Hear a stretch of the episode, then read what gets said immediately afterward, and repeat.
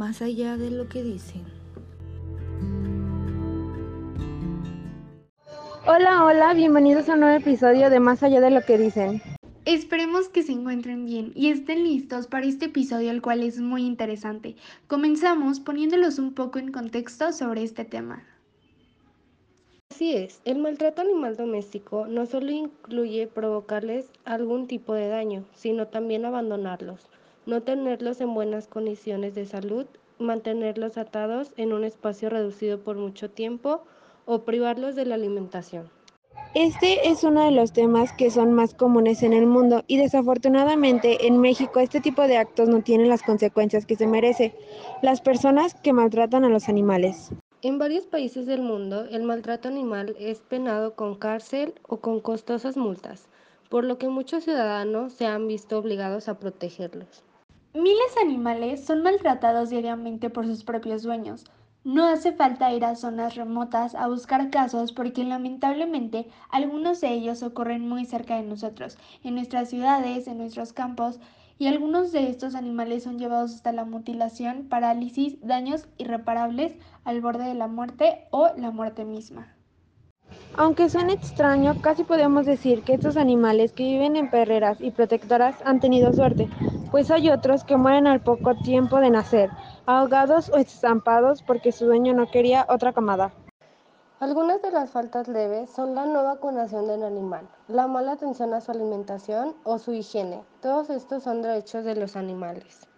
Acoger un animal es hacerse cargo de él en todo momento, durante su vida y todas las consecuencias. Si no vamos a poder asumir esa responsabilidad, es mejor ser razonable y renunciar a él desde un principio. Por eso hay que pensarlo muy bien antes de acoger un animal en casa. Y cambiando de tema, se habla mucho sobre la corrida de toros y de cómo esto es horrible hacia los animales, mas sin embargo no todo es como parece. La tauromaquia es la única fuente de vida que han tenido los toros para subsistir. Se encargan de alimentarlos, procrearlos y cuidarlos, mas sin embargo, antes de que salgan a la corrida de toros, los mantienen encerrados, llenos de estrés y con múltiples inyecciones para que sean más agresivos pero la especie que se utiliza especialmente en la tauromaquia no existiría si no fuera por ella.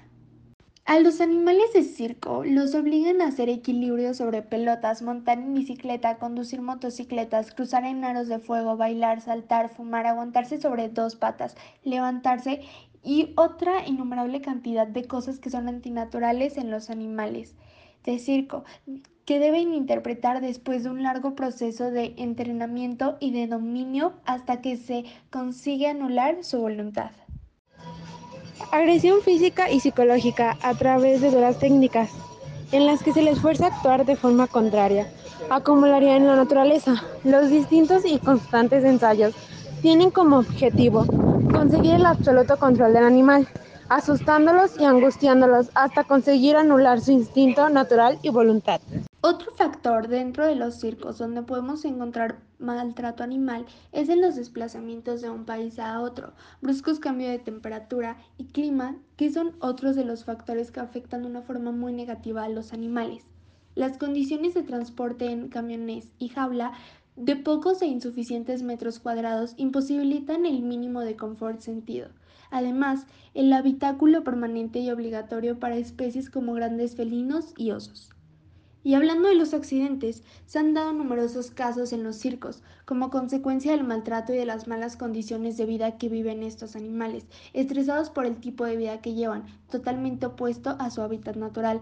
Pierden en ocasiones el control debido a la presencia del público, el volumen de la música durante las actuaciones, el destello de los focos y la reclusión forzosa. Una mascota es un ser vivo, no un juguete. Como ser vivo requiere unas atenciones y supone unas obligaciones. Y con esto damos fin a un episodio más. Les damos las gracias por acompañarnos. Y no se olviden de escuchar nuestros siguientes episodios. Hasta la próxima.